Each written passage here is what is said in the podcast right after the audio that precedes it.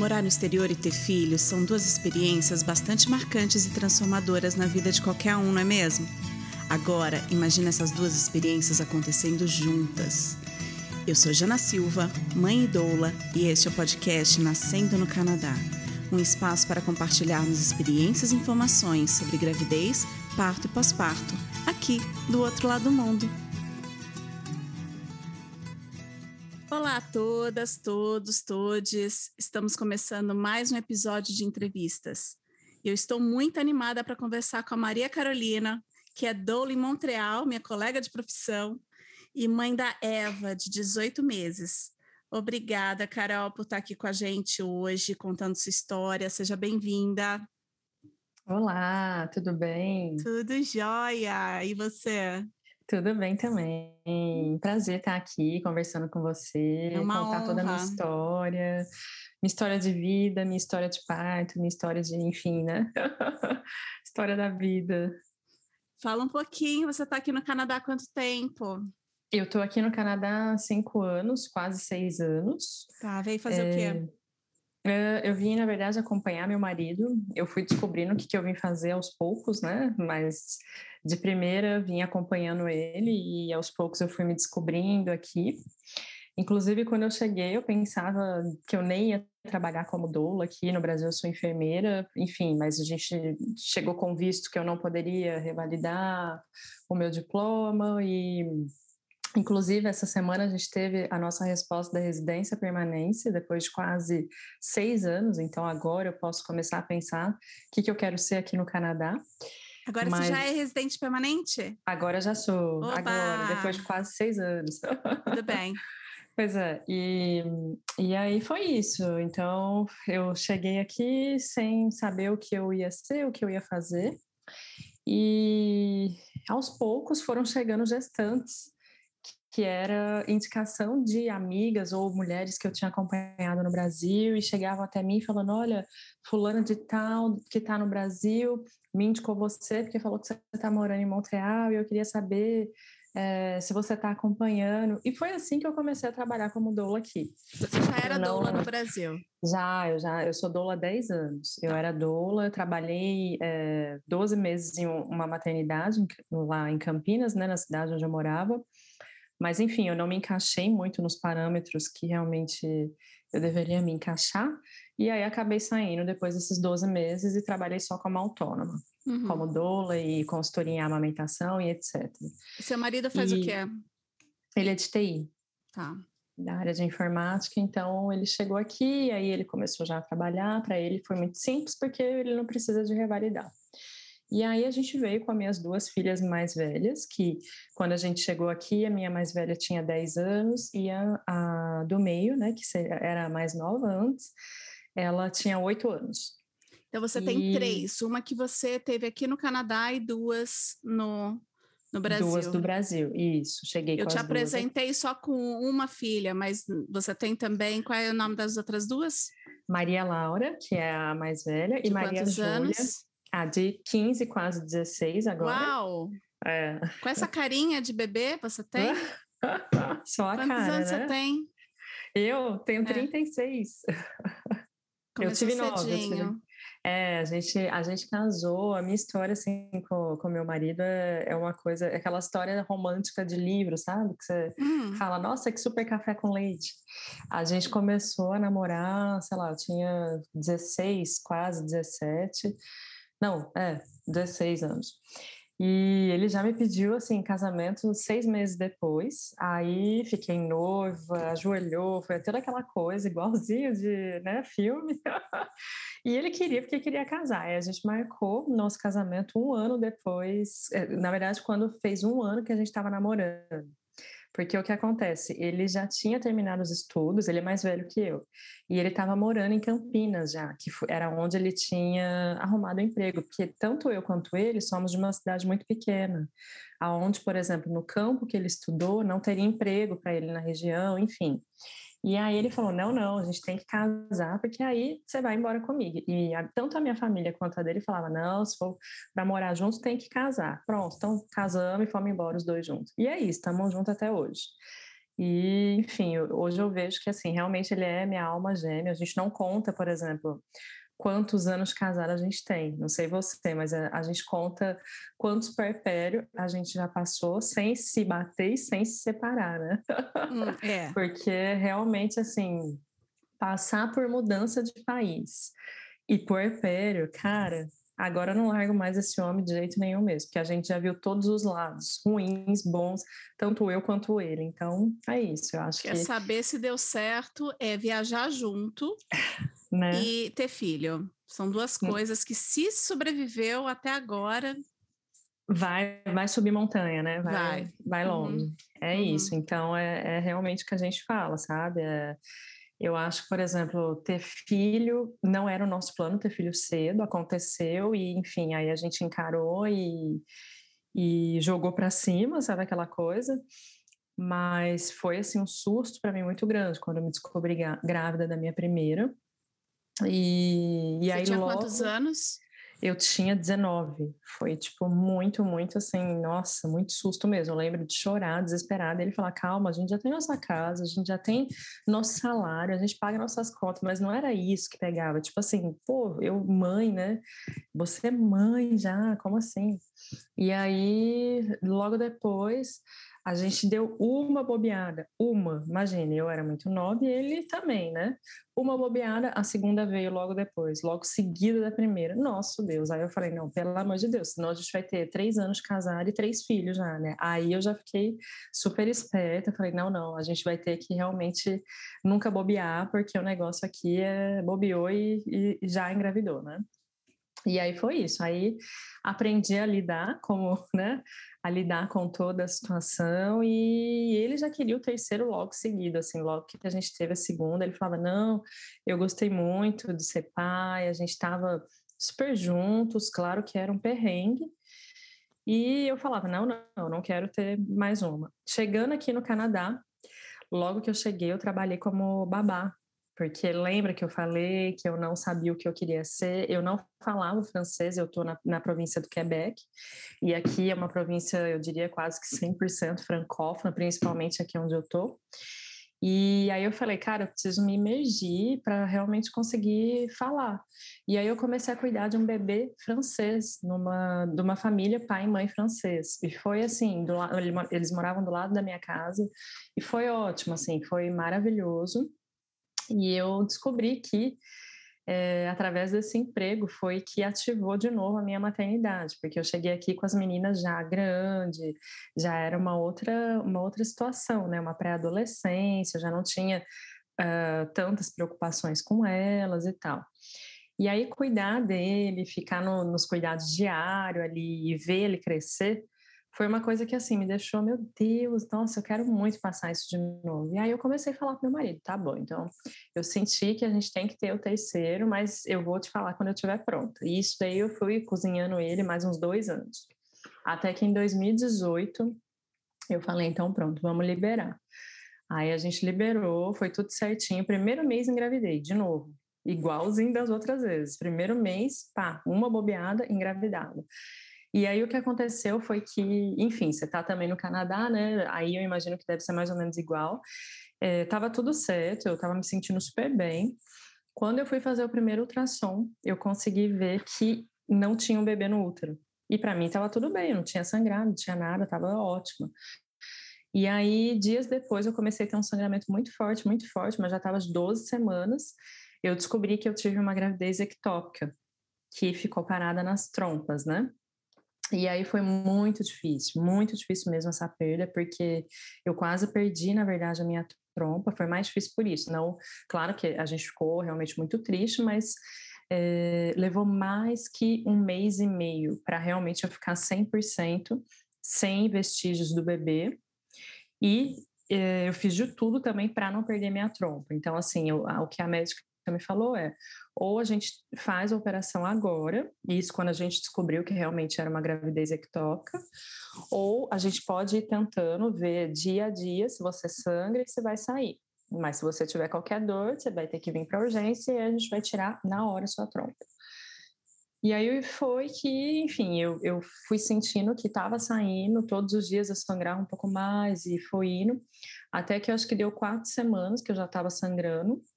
Ela, ela me deu, tipo, o ultimato, ela falou, não, hoje ou você sai daqui realmente operada, ou, enfim, a gente vai ter que tomar uma decisão.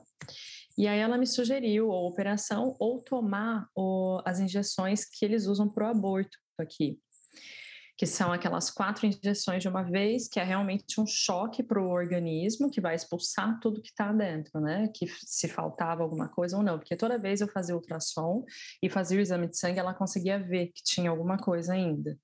Mas eu não sentia mais dor, eu não sentia nada. E aí ela, eu, eu aceitei, falei, não, então pronto. Então a gente vai tomar essa injeção, que ainda para mim era mais suave que tirar a trompa, eu não queria perder. Claro tomei as injeções e assim, foi, nossa, para mim foi muito, muito ruim.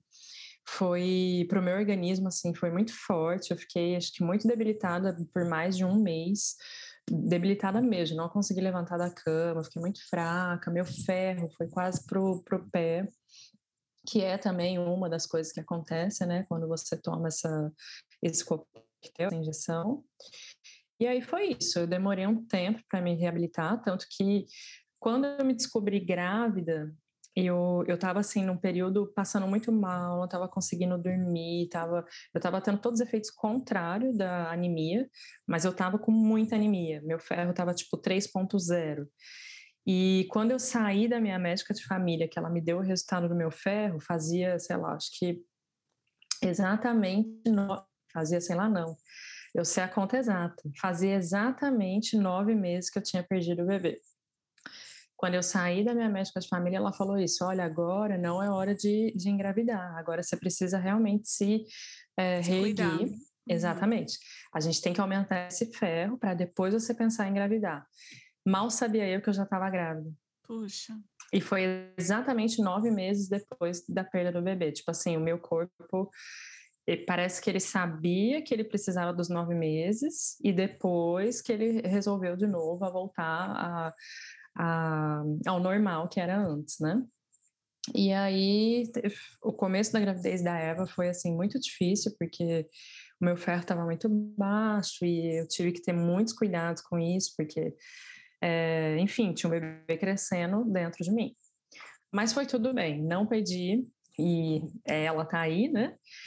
E foi isso, sabe? A gente foi, no começo foi aquela coisa do tipo, meu Deus, é agora, né? Não vou nem me apegar, porque pode ser que a qualquer minuto eu perca ela. Não é nem pela perda que eu tive antes, porque não tinha muito a ver, mas era mais pela situação que eu estava, do meu organismo, a minha saúde, do que pela perda. E que eu fui cair na real mesmo, que eu estava grávida, que estava tudo bem, foi mais ou menos com 20 semanas, que a barriga já estava grande, eu senti ela mexer muito, eu falei, não, agora tá tudo bem, eu tô melhor, foi quando o ferro foi realmente subindo, e aí eu entendi, falei, não, eu vou, eu vou parir esse bebê, eu vou, tô gerando um bebê.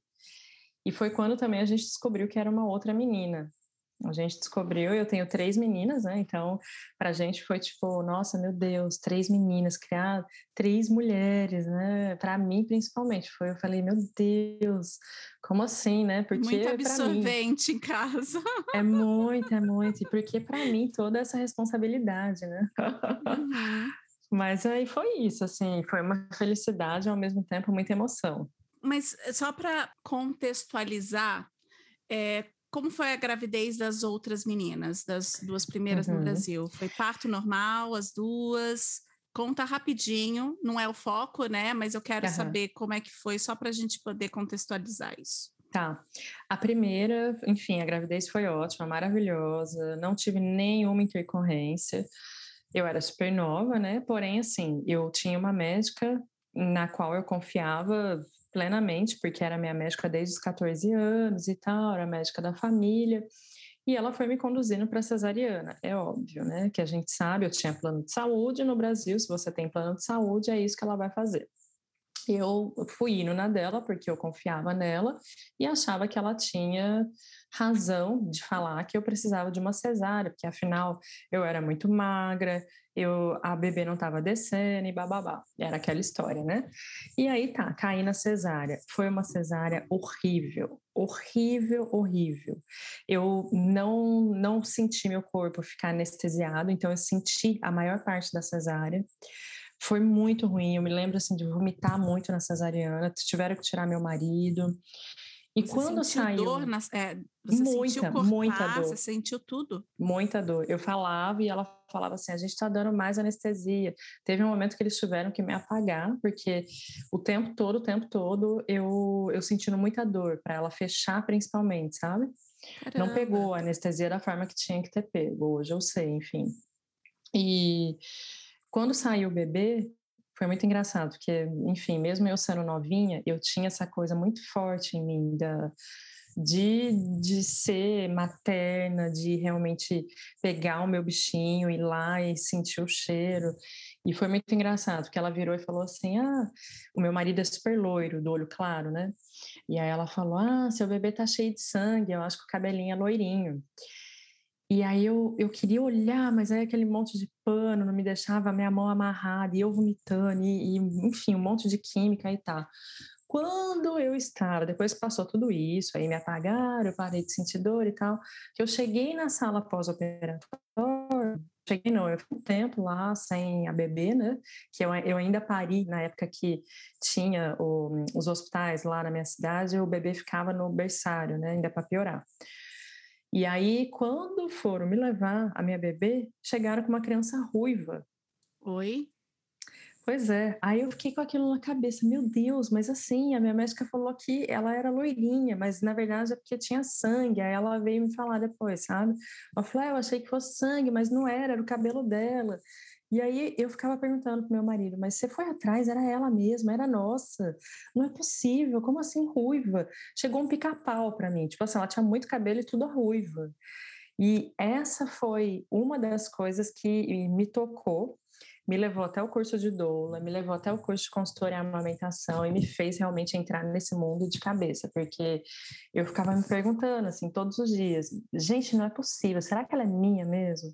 Claro que ela é, ela tem todos os meus traços, ela tem todos os traços do meu marido, mas eu não, eu não vi ela saindo de mim, eu não peguei ela, eu não lambi ela, eu não vi o cabelo dela saindo de mim.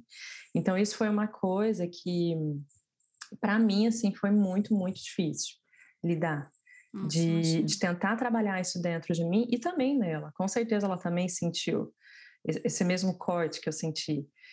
E aí, o que aconteceu foi que a segunda eu engravidei muito seguido, e acabou que, enfim, eh, não tinha dado o prazo dos 18 meses que eles falam de uma cesariana para outra. A minha primeira cesárea infeccionou, então a segunda cesárea eu diria que eu, eu fui obrigada a ter, foi uma cesárea necessária, e tive duas cesarianas no Brasil, foi isso. Só que aí a minha segunda eu já foi completamente diferente, que eu, eu não era doula ainda, só que eu já tinha entendido que eu precisava tocar no meu bebê e ficar com o meu bebê.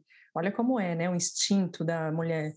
E aí eu me lembro que eu falei, eu não quero que coloque esses panos, porque eu preciso ver ela saindo da minha barriga e pedi para deixá-la comigo. Não deixei ninguém tirar ela do quarto, Falei, ela vai ficar comigo o tempo todo, mesmo no, no pós-operatório. Aí eu tive em outro hospital.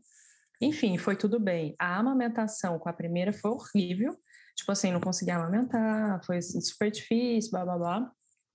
Da segunda, ela já mamou super bem, mamou bem mais tempo, fluiu tudo melhor. Sabe aquela coisa que a gente sabe que tem a ver com o vínculo ali do nascimento? Claro, conexão mãe-bebê na primeira hora, no primeiro momento, né? É, foi isso, sabe? E aí eu, eu já não perdi com a segunda.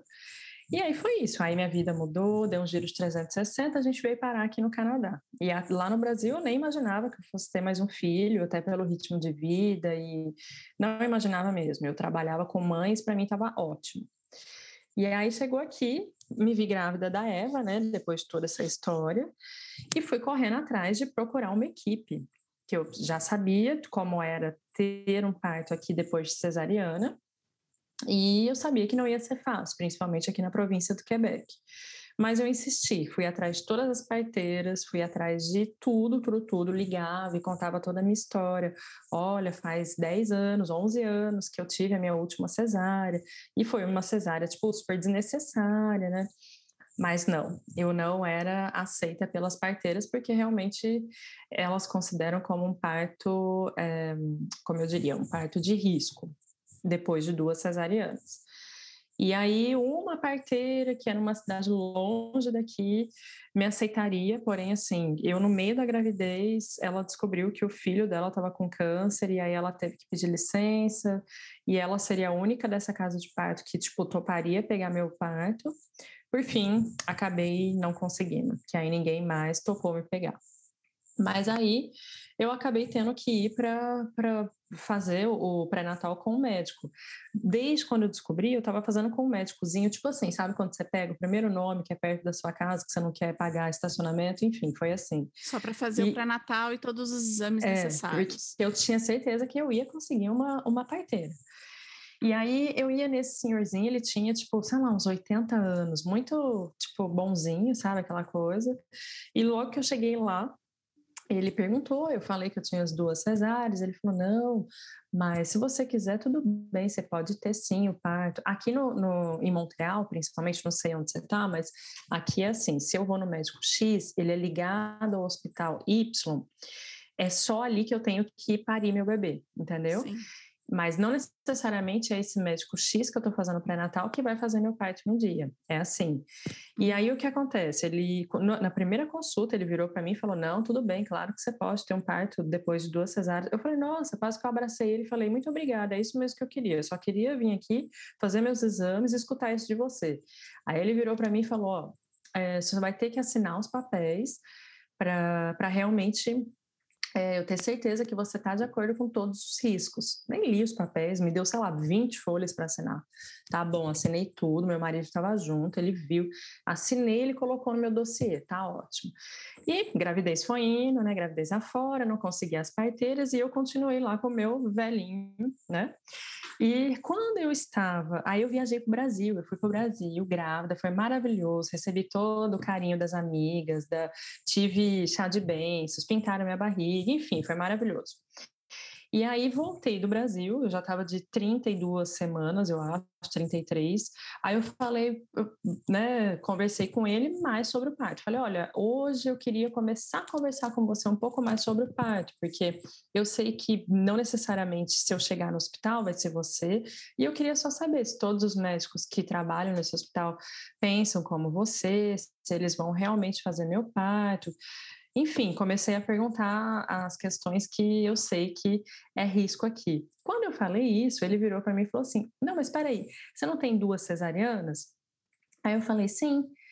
Aí ele falou: não, não, você vai ter uma terceira cesariana, não tem como você ter um parto normal. Aí eu assim, como assim? Lembra que a gente conversou na primeira consulta, você me fez assinar aqueles 20 papéis e nananã. Não, não, eu não faço, eu não nunca fiz um parto numa mulher com duas cesarianas e já vou te garantir que nesse hospital aqui nenhum médico vai fazer. Aí você imagina, eu me desabei, comecei a chorar e falei: como assim você não me falou isso antes? E agora o que, que eu vou fazer? Com 32, 33 semanas já estava, e não, eu vou ter o, o meu parto. E aí, por fim, ele virou para mim super grosso, falou: então faz assim, se você realmente acha que você vai ter seu parto, você vai ter que procurar outro médico, porque comigo, se você quiser, tua cesárea vai ser tal dia. Se você não quiser, tô te dando seu dossiê agora, que é todo o, a papelada. Tô te dando seu dossiê é. e você vai procurar uma outra médica, porque comigo você não vai ter seu parto. Ele mudou, tipo assim, ele realmente mudou da água para o vinho. E aí simplesmente no mesmo dia peguei minha papelada, saí de lá chorando desesperadamente, porque aqui em Montreal, especialmente, para você encontrar um médico depois de 32 semanas é muito difícil, muito. E eu já sabia que as parteiras eu não ia ter. Enfim, e aí eu peguei e chorei tudo que eu tinha que chorar. Não queria encontrar médico nenhum. Fiquei uma semana sem nem ligar para ninguém. Falava, ah, quer saber? Eu vou parir minha filha em casa, não tô nem aí para esse povo.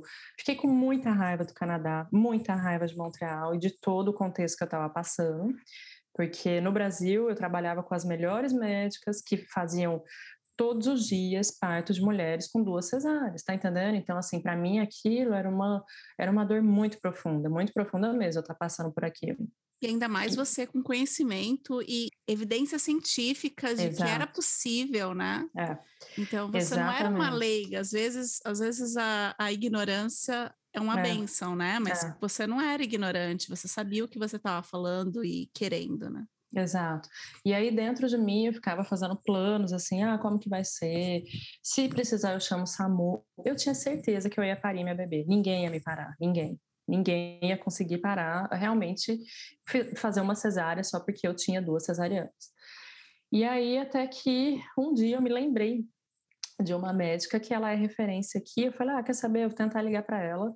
Se ela me pegar, Ok, aí eu tive, eu liguei para a secretária, expliquei a situação, já estava de 34 semanas, fiquei duas semanas sem, sem ir no médico, sem, enfim, nem ter médico, né? Se eu passasse mal, tipo assim, eu ia para qualquer hospital, entendeu? E aí, com 34 semanas, liguei nessa médica e falei para ela: olha, contei a situação. A secretária falou: me manda um fax contando tudo isso, porque eu vou falar com ela para ver se realmente ela vai te pegar. E é, o nome dela, tipo assim, é citado aqui na região do Quebec como a médica que realmente banca todos os, os VBAC, né? Que é, em francês é o AVAC. E aí ela me respondeu no mesmo dia, falando, ela já quer marcar uma consulta com você amanhã. E eu, eu sentia isso, sabe? Que eu ia ter que pegar uma médica que realmente gostasse do que faz, gostasse, acreditasse na mulher e quisesse me ver parir. Porque na situação que eu estava, na idade estacional que eu estava, eu, enfim, não era residente aqui, não tinha nada, tá entendendo? Tudo tudo estava negativo para mim. E, e aí ela falou, não, não, ela já quer marcar uma consulta com você amanhã. Fui até ela e foi ótimo, assim, ela, claro que ela como médica, né, e ainda super limitada no, no, no nas coisas daqui do Canadá, ela me bancou, ela falou: não, eu, eu vou assinar seu dossiê, porque você tem tudo para ter um parto normal. Primeiro ela me viu, ela conversou, mas aí ela quis me falar dos riscos, igual o senhorzinho lá de 80 anos. Ficou me falando, tipo assim, é, mas você sabe mesmo assim que. Nananana. E aí eu sempre respondia para ela, tipo, muito positiva. Sim, eu sei, mas não vai acontecer isso comigo. Então eu percebia também que foi tipo uma entrevista de emprego, sabe? Do tipo, até onde você vai bancar que eu banco junto. Sabe aquela coisa do tipo, uhum. ok, mas eu não vou pôr meu nome aí, aí dentro de você se você também não bancar. E eu falava para ela, falava, tenho certeza que vai dar certo, pode apostar e nananá. E aí uma das coisas que ela falou foi que ela não poderia deixar passar de 40 semanas. Isso aí seria, tipo, abominável. Eles iam me cortar independente do hospital que eu chegasse, bababá, e, enfim. E aí isso para mim também já foi outra morte, né? Eu já chorei mais um pouco ali. E aí as consultas... Porque as duas primeiras você não chegou a entrar em trabalho de parto. Não tive, eu nunca tive uma contração, então eu não sabia o que era. Você então eu já imaginava... marcou, foi agendada. Foi agendada, As exato. primeiras, foi com quantas semanas que você teve as duas 39 primeiras? e a segunda... Ah, então, a segunda, na verdade, o que aconteceu? Foi uma gravidez muito difícil, foi muito seguida eu tinha contração, mas não é, hoje eu sei, entendeu? Não era contração de trabalho de parto, era contração de tipo ok, pode ser que estava afinando o meu colo do útero. E aí o que aconteceu foi que com 36 semanas eu fui na consulta da segunda e a médica fez o toque, falou: a gente vai correr para o hospital agora, porque seu bebê vai nascer aqui na minha maca. Mas ela não me falou nunca se eu estava com dilatação ou não. Eu tentei pegar o meu, meu prontuário, mas enfim, nunca consegui. E, por fim, eu acho, na verdade, que a minha segunda bebê nem era 36 semanas, porque ela nasceu mais gorda que a primeira, que nasceu de 39, e nasceu super bem. E ficou comigo, então foi uma de 39 e outra de 36. Então foi isso, né? Aquela coisa que a gente sabe. Então, você Mas não sabia eu nem acho... o que era um trabalho de parto, não, você sabia na teoria, né? Como não, doula, é. como. É, a dor mesmo não sabia. E aí foi isso. Aí ela, ela fez as consultas comigo. Aí quando a gente, enfim, resolveu tudo isso e tal. ela só virou para mim e falou assim: a única coisa é que com 36 semanas você vai ter que fazer um, um, um, ultrassom da cicatriz. Esse médicozinho tinha me falado também que ele só aceitava se eu fizesse esse exame da cicatriz, mas que ele já sabia que não ia dar um bom resultado, porque do, depois de duas cesáreas nunca dava um bom resultado. É óbvio isso, todos os trabalhos científicos falam isso mesmo, porque vai mostrar que tem uma cicatriz eminente ali, entendeu? Agora, isso não quer dizer que ela vai abrir e aí ela veio me falar desse ultrassom, eu tentei correr, ela falou, olha, se eu não tiver isso no seu prontuário, eu não sei se outro médico vai bancar. Então eu preciso de alguma coisa, porém, se o médico que fizer essa ultrassom falar coisas muito negativas, a gente pode procurar uma segunda opinião, eu te dou outra referência, então fique tranquila que vai dar certo. Aí eu fui tentando proletrar, né? Ela falava, não, liga em tal lugar para marcar. Aí eu ficava, tá bom, vou marcar. Um dia eu vou. Não, tá bom, vou marcar. E não marquei nada. Chegou na, na semana seguinte, ela virou para mim e falou assim: Olha, vamos fazer assim, eu vou estar no hospital e aí eu quero que você faça o ultrassom lá comigo, porque eu preciso ver o tamanho do bebê e se o bebê está encaixado, porque a gente precisa também saber isso para saber se realmente você vai aguentar fazer esse bababá. De novo, tipo, meio que me desmerecendo, mas ao mesmo tempo ela me dava a confiança, sabe? Eu falava, eu virei para ela e falei, tá bom, eu faço esse último ultrassom. No total, eu fiz três ultrassom durante toda a gravidez da Eva. E aí, chegando lá, tava de 35 semanas, acho que era, fiz o ultrassom. Justamente nesse dia, ela estava de plantão no hospital. E esse outro médico que faz também ultrassom da cicatriz também estava de plantão com ela. Então, eram os dois médicos que estavam de plantão no hospital nesse dia. E aí eu fiz ultrassom, a médica fazendo ultrassom, né, a, a radiografista, né, fazendo, e ela falou: Nossa, sua bebê está muito baixa, ela está super encaixada, está tudo perfeito, o peso dela está ótimo. Uh, eu vou só terminar, mas a doutora falou que quer falar com você no final. E aí, no final, ela entrou, virou para mim e falou assim: Olha, o médico que faz o ultrassom da cicatriz está de plantão e ele viu o seu resultado dessa ultrassom, que nem tinha pego na cicatriz, né? Que tinha sido só para o bebê. E ele já assinou e falou que você pode ter o parto normal sim, porque tá tudo certo. Seu bebê já tá super baixo, tá tudo dando certo, então pronto, você já assinamos e você vai ter o parto normal. Nossa, eu falei, meu Deus, que bom, né? Agora eu posso relaxar. Depois disso, aí, nossa, comecei a realmente curtir a gravidez, com 35 semanas, olha isso. E aí eu falei, agora então eu vou ter que aceitar que eu vou ter um parto hospitalar. Mas o que tinha na minha cabeça era, não, eu vou passar todo o trabalho de parto em casa e eu ficava pensando, se nascer no carro ou se nascer em casa, eu vou depois para o hospital. Essa era a minha ideia ainda, tá? Eu não tinha aceitado. E aí o que aconteceu foi, eu tive uma uma perda de líquido muito importante. Foi em 28 de janeiro, 13 dias antes dela nascer. Quantas semanas você estava? Estava de 38 e alguns dias. Tá. Tive uma perda de líquido amniótico mesmo. Uhum. E, e aí eu cheguei. Foi engraçado, porque eu tive a perda de líquido sentada na, no consultório para consulta da médica. Sempre assim, né? E aí eu nem ia falar nada para ela e tal, mas aí quando eu entrei foi engraçado, porque ela, eu deitei na maca, ela escutou o bebê, ela tipo apalpou a barriga, mediu. No que eu levantei, molhou tudo a cama dela. E aí, tipo assim, não, teve como, sabe? Ela viu, e aí ela falou: Olha, é certeza que é líquido amniótico, você vai direto para o hospital. Eu comecei a chorar. Ela se emocionou comigo esse dia, porque foi muito. Eu falei: não, não é isso que eu sonhei, eu não quero desse jeito. E aqui se rompe bolsa, tem que realmente ir para o hospital, independente se você está em trabalho de parto ou não. E aí eu falei para ela, não, eu preciso ir para casa, eu tenho que pegar minhas outras filhas, cada uma está num lugar, a gente não tem parentes aqui, não, não, eu preciso do meu tempo, eu tenho que voltar para casa. Aí ela falou, tá bom, então volta para casa, toma um banho, se estrutura, só que você tem que ir para o hospital ainda hoje, tá? Aí eu falei, tá bom, vim para casa, eu tinha minha doula também, minha doula é uma mexicana, uma querida que mora aqui, e ela ama o Brasil, fez vários cursos no Brasil. Não sei se você conhece a, a Naoli, que é a, uhum. a parteira mexicana que está morando no Brasil. Ela tinha acabado de voltar de uma imersão, um curso que ela fez com a Naoli. Então, tipo assim, ela estava naquela ostocina, né? E eu conheci ela através de várias fotos de amigas minhas que fizeram o curso junto com ela e falei: pronto, é a minha dor. Até então, eu, eu conheci ela com 34 semanas, até então eu não tinha dor, imagina. E aí foi isso. Aí avisei minha doula, falei: olha, tá acontecendo isso, eu não quero ir para o hospital, minha médica tá sendo super bacana, mas eu não vou entrar no hospital sem contração. E aí ela veio aqui para casa, a gente fez tudo, dançamos, fizemos ritual, fizemos tudo, tudo, tudo, virei de ponta cabeça, nada aconteceu. Não saiu mais líquido, parou de sair líquido. Aí eu falei, então pronto, então agora eu vou lá para o hospital, eles não vão ver nada e eu vou embora de novo. Aí eu falei, agora eu vou. Só que isso já era tipo assim, uma, duas da manhã, sei lá. Então, quando eu fui na médica, era, sei lá, uma da tarde, que foi que aconteceu isso, e eu fiquei em casa, fiz tudo, enfim. E aí resolvi entrar no hospital. Cheguei lá e era uma outra médica que me viu. Ela tocou, ela fez o exame da acidez, não tinha mais secreção.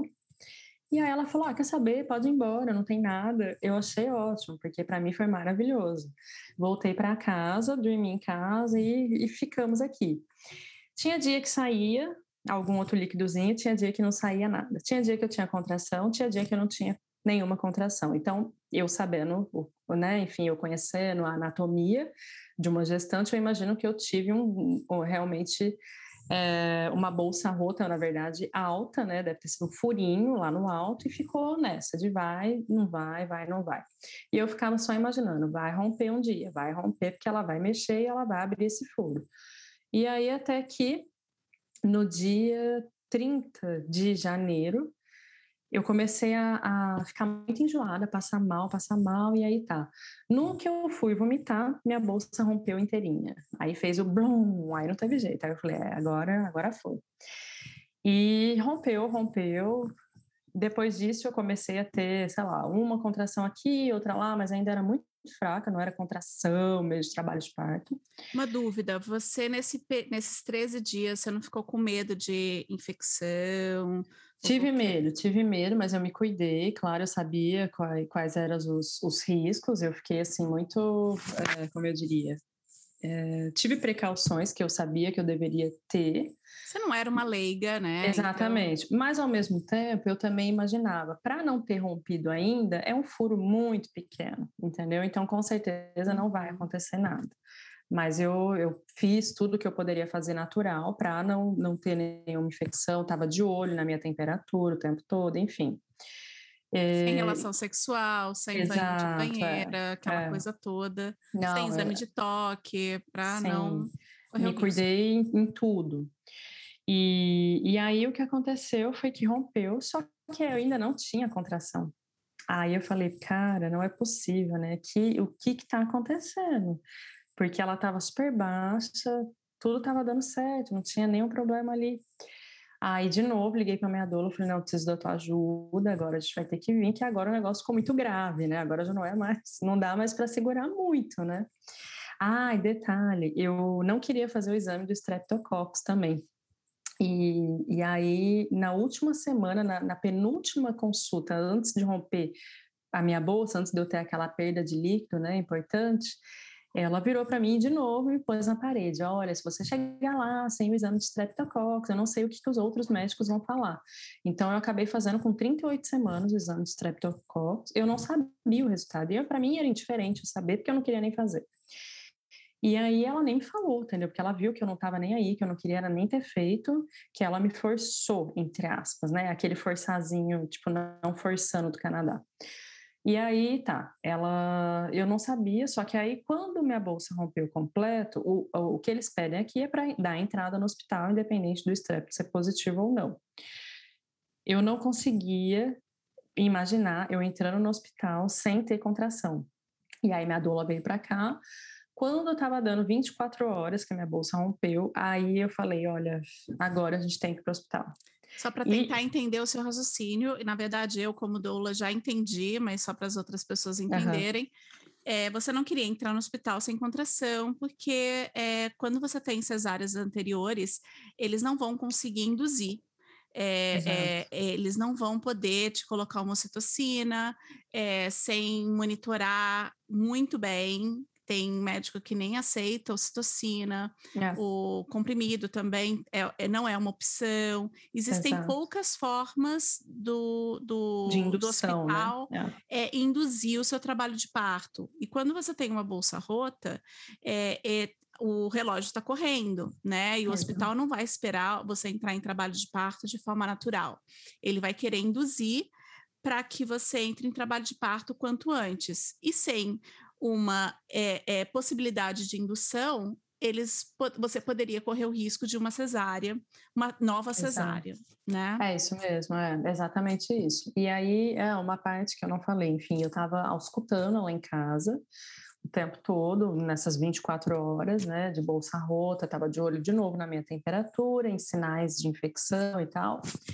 E aí até que um momento eu tive uma contração e o coração dela demorou muito para voltar foi aí que eu decidi entrar no hospital. Assim, eu... galera, não façam isso em casa, né? Não, ah, sim, não... É, com certeza. né? Você é enfermeira, é. você é doula, você sabia Exato, o que você estava é. fazendo e era um risco Exatamente. que você estava correndo por sua conta e risco, é mas você mesmo. não era uma leiga, né? É. é. ao escutar o bebê em casa, é, quem não sabe auscultar, quem não, não sabe quais são as medições, não vai entender, não vai entender nada, nada né? né? Você esperar uma bolsa rota em casa, sem um acompanhamento e sem nenhum tipo de suporte, também você pode se dar mal, porque se der algum probleminha, você não vai saber identificar, talvez Com você não certeza. saiba identificar uma é. infecção, enfim. Então, Exato. assim, não, não tente fazer isso em casa, quem não conheça, né? Mas é, você Exato, sabia o que você estava fazendo, você é enfermeira e doula. Claro. E aí o que aconteceu foi que eu falei, não, agora, agora sim, é, começou a ter risco, a gente tem que ir para o hospital e pronto, acabou. E aí fui para o hospital, não conseguia falar no caminho inteiro, fui muda, porque eu sabia que, enfim, o que me esperava lá não eram coisas boas, né? E, e não tive uma contração o caminho inteiro, né? Aquela coisa, pararam todas as contrações. Aí cheguei no hospital, a médica que me recebeu, me recebeu assim, não me recebeu super positiva, mas também não me recebeu negativa. Ela virou para mim e falou: olha, é, eu contei para ela o que eu era, quem eu sou, nananã, e ela virou para mim e falou: Bom, se você sabe exatamente tudo que está acontecendo, você também sabe que o seu quadro não é o mais bonito. Se você não começar a ter contrações nas próximas horas, eu vou ter que te fazer uma cesárea. E aí eu virei para ela e falei: não, então eu quero que você me coloque ocitocina. Eu tô te pedindo para você me pôr porque eu vou parir minha bebê, eu sei que eu vou parir. Ela estava super baixa, cheguei com 4 para 5 centímetros no hospital e ela estava em menos um, estava tipo muito baixa, tava já, eu sentia vontade de empurrá-la, mas o meu útero nunca tinha aberto, então ele não estava conseguindo abrir. E aí era isso, era isso que faltava, realmente. O corpo não sabia o que fazer, né? Exatamente, Ele nunca teve uma contração. Meu corpo, é, era isso. E aí eu, eu implorei para ela, falei, pelo amor de Deus, me coloca ocitocina. E aí ela, ela virou para mim, primeiro ela me deu uma resposta assim bem grossa, falou, é, eu não quero que você me fale o que eu tenho que fazer, eu quero que né, você é, simplesmente entenda que eu estou aqui para te ajudar, enfim. Mas depois, por fim, ela colocou ocitocina. Aí ela colocou doses assim bem bem pequena. No que ela colocou, eu me lembro exatamente, ela colocou ocitocina. Aí logo que eu cheguei no hospital, as contrações começaram a voltar. Que aí acho que realmente eu entendi, não, eu preciso, é aqui que eu vou parir. Eu não tinha mala do hospital, foi muito engraçado, porque eu não tinha feito a mala. Todo esse tempo eu não tinha conseguido. E aí quando eu fui para o hospital, eu tive que ir pegando todas as roupas, meu marido pegando, e esqueci um monte de coisa, né? Óbvio. Como que estava seu marido com essa sua decisão, com essa sua teimosia em ter um parto normal? É, ele estava muito comigo, assim, ele sabia exatamente é, que ia ser melhor para mim, mas eu percebia que depois de 24 horas de bolsa rota, a gente sozinhos em casa, enfim, com a minha doula, né, sozinhos eu digo, sem uma assistência, né, eu vi que ele estava já tipo, ai, nossa, né? Acho que agora a gente precisa de ajuda, sabe? Eu o tempo todo eu, eu tentava explicar para ele, falando tá tudo bem, tá tudo certo, a gente não tá em risco, ela não tá em risco. Mas a partir do momento que ele viu o risco, ele ficou bem desesperado, porque ele não é da área e ele não entende tanto disso. Uhum. E aí, quando ela, eu cheguei no hospital, acho que era mais ou menos umas quatro da tarde. E foi longo, assim, a ostocina que quando eu consegui um quarto, que eles foram realmente colocar, era mais ou menos umas nove da noite. Eu não consigo lembrar mais nada depois das 10 da noite, porque ela colocou ocitocina, eu já entrei na partolândia assim de uma vez. Foi uma coisa que foi avassaladora a dor. A dor só veio. Só precisava de uma faísca. Só precisava disso e, e, foi um negócio assim que passou assim por mim e me carregou, sabe? Aquela dor terrível. E aí foi isso, foi tipo a madrugada inteira. Eu me lembro assim de flashes, né? E agora deles contando, lembro, vejo foto mas foi muita dor, muita dor mesmo. E ela nasceu, era oito da manhã. Imagina. Madrugada inteira, inteira, inteira. E aí foi isso. Aí, oito da manhã, mudou o plantão, entrou uma médica que não era pró o AVAC, o parto normal depois de duas cesarianas. A Eva nasceu exatamente 8h20 da manhã. Quando essa médica entrou no meu quarto, eu já estava no expulsivo, já estava empurrando ela. E, tipo, tava de quatro, tava, sei lá, tava de ponta cabeça, né, lá na, na cama, porque eles obrigam aqui a ficar na cama. E é, no que ela entrou no quarto, ela começou a gritar em francês, tipo, arreta, arreta, arreta, porque ela não queria que eu fizesse força. Ela falando, não, eu vou te levar para cesárea.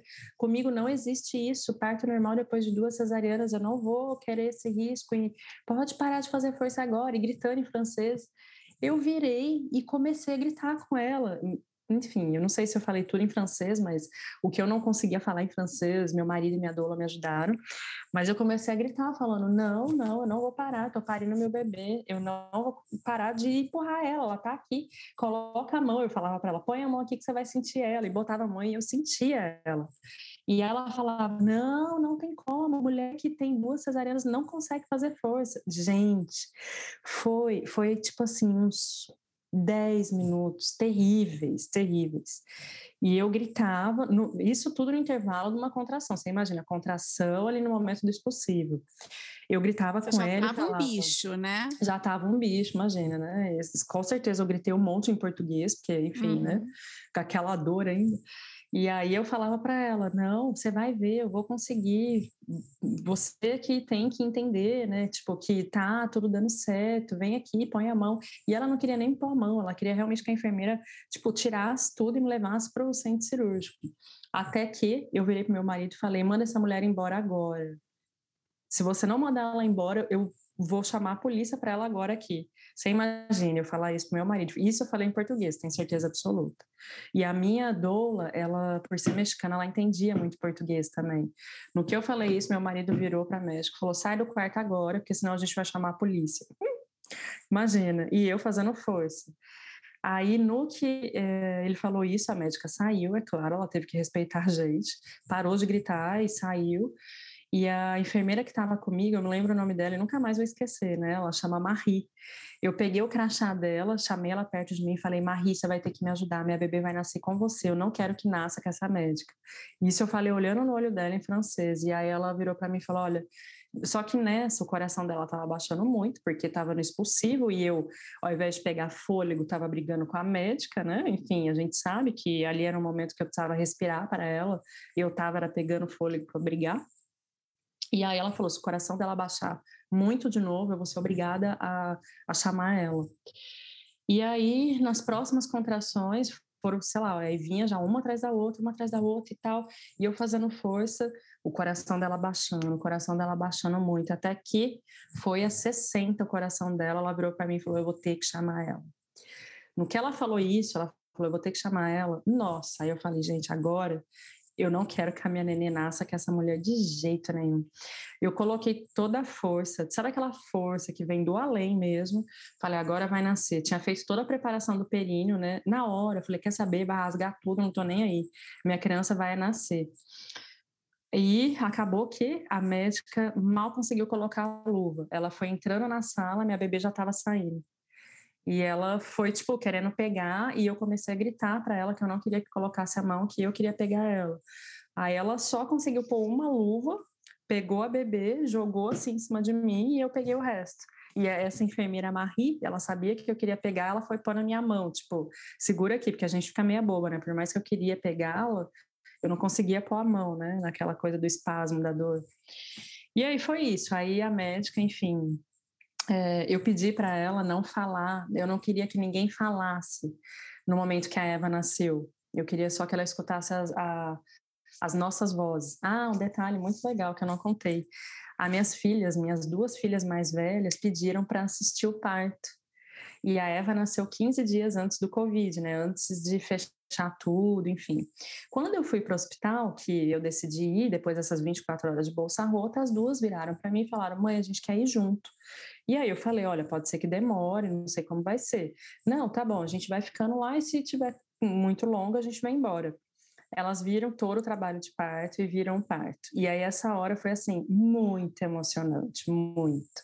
Todo mundo assim desabou a chorar, foi uma coisa muito que realmente a minha família precisava viver.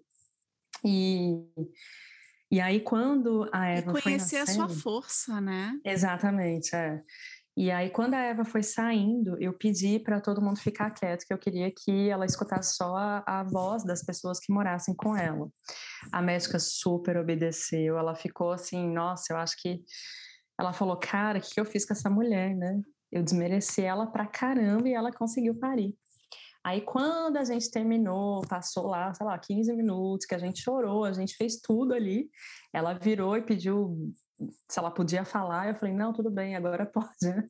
Ela pediu licença para falar, então olha só que respeito, né? Nem parecia a mesma médica que chegou lá gritando comigo, mandando eu fechar a perna, enfim. E aí ela, ela perguntou, ah, vocês falam que, que idioma, que eu achei muito bonito.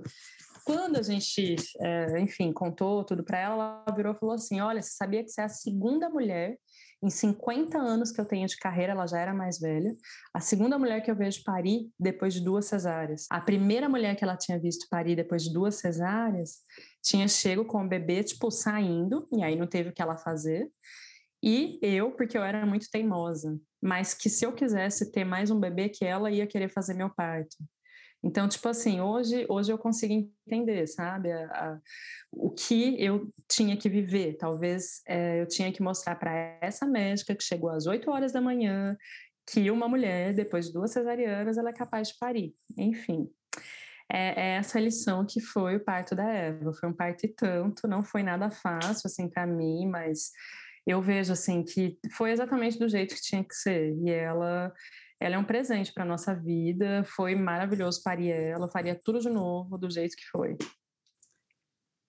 Caramba, tô sem muita coisa, né? Não, não, não, não dá nem, não tem nem palavras, né? Afinal, você é, é, você precisava viver isso para mostrar para você mesmo, provar para você mesmo sua força. Com certeza. Eu acho que seu marido nunca mais vai enxergar você da mesma maneira, suas filhas nunca mais vão enxergar você da mesma maneira, e essa médica nunca vai ter a audácia de enxergar uma mulher da mesma maneira. Espero, com certeza. É, é isso mesmo. Foi o que eu imaginei, né? Que realmente assim ela teve um outro olhar. Ela conseguiu ver além de só duas cesarianas, né? Uhum. É, foi ótimo. E aí você agora, você sabe que é um parto normal. Você com sabe certeza, que é uma dor de parto. Sei exatamente que é uma dor de parto e faria tudo de novo. Teria mais cinco bebês de parto normal e não cesariana. Você não queria sentir dor? Toma! Não é? É o que o pessoal é. fala lá no Brasil, né? Você não queria um parto normal? Então toma. É, é verdade. Foi ótimo esse toma. E foi nossa. ótimo. É claro que assim, a hora que você tá passando ele, meu Deus, é muita dor, é um negócio que, né, vem, é avassalador mesmo, mas é a melhor dor do mundo. É a melhor. É, porque é uma dor transformadora, né? É um nascimento Exato. não só para Eva, é um nascimento para você é. também. Você é nasceu também. E foi engraçado, porque eu tive alta menos de 24 horas, enfim, é, eu tive que assinar para sair, porque eu já não estava aguentando mais ficar lá, né? Tava super bem. Eu, ah, e detalhe, né? Falei do períneo, que eu fiz uma força enorme. Falei, não, essa criança tem que nascer antes dessa médica entrar. Peguei toda a força que eu tinha no, no, no meu corpo. E aí eu tinha certeza, né? Não, rasgou até tudo. Quando a médica foi olhar isso, eu tive um ponto. E esse ponto caiu, tipo assim, dois dias depois. Tenho certeza que nem precisaria desse ponto, sabe aquela coisa? Uhum. E que foi hospitalar, né? Que o médico achou que precisava, mas talvez fosse uma parteira, nunca daria um ponto desse. Porque afinal ele precisava e... pôr a mão, porque, né? É, né? Ele não pra, precisou tipo... fazer nada. É, claro. Precisava e fazer aí... alguma coisa. Pois é, e aí em menos de 24 horas eu, nossa, eu já não estava aguentando ficar lá naquela cama, né? Aí assinei a minha alta. No que eu fui embora, é, ela, a Eva nasceu dia 1 de fevereiro, tava o um invernão aqui, então, tipo assim, eu tive que botar a bota de neve, que é pesada e tal. A minha filha mais velha ficava me olhando me vestir e não falava nada. Quando a gente foi sair, ela virou e falou assim: Você tá conseguindo andar? Você não quer que a gente pegue uma cadeira de roda mesmo? Aí eu, não, tá tudo bem, tá tipo. e aí depois ela me contou, ela falou: Eu tinha certeza que você ia ter que sair de cadeira de roda, que é normal, assim, as pessoas saírem de cadeira de roda ou, né, ter dor. Aí eu falei, não, eu não tô com nenhuma dor. Então foi muito legal isso para elas também vivenciarem todo esse pós-parto imediato, né, de um parto normal, que é muito diferente da cesariana. Pois é, um parto normal, depois de três horas você está em pé fazendo Não é, tudo, é, é. como se nada tivesse acontecido. Exatamente. E, e, a gente tem essa, essa imagem, né? Porque a cesariana é tão presente na nossa vida é. que, que a gente esquece que, que a gente é capaz. Com certeza, é isso mesmo. E como é. foi esse vínculo com a Eva, né? É, de né? Porque você estava todo citocinada ali. Nossa. E, e, bicho, e como que foi a amamentação? A gente, a gente está vivendo ainda. A gente ainda está na lua de leite. A gente está, assim, numa lua de mel enorme, que o Covid com certeza é, colaborou para ser maior e melhor. Então, eu não reclamo. Eu, eu digo que a pandemia teve os seus benefícios, né? E esse foi um deles para mim. E, nossa, não tenho o que eu falar, assim, não, não tem comparação com o pós-parto das outras. Foi realmente, assim, maravilhoso, maravilhoso. Amamentação. Tudo, tudo, a amamentação perfeita, o vínculo.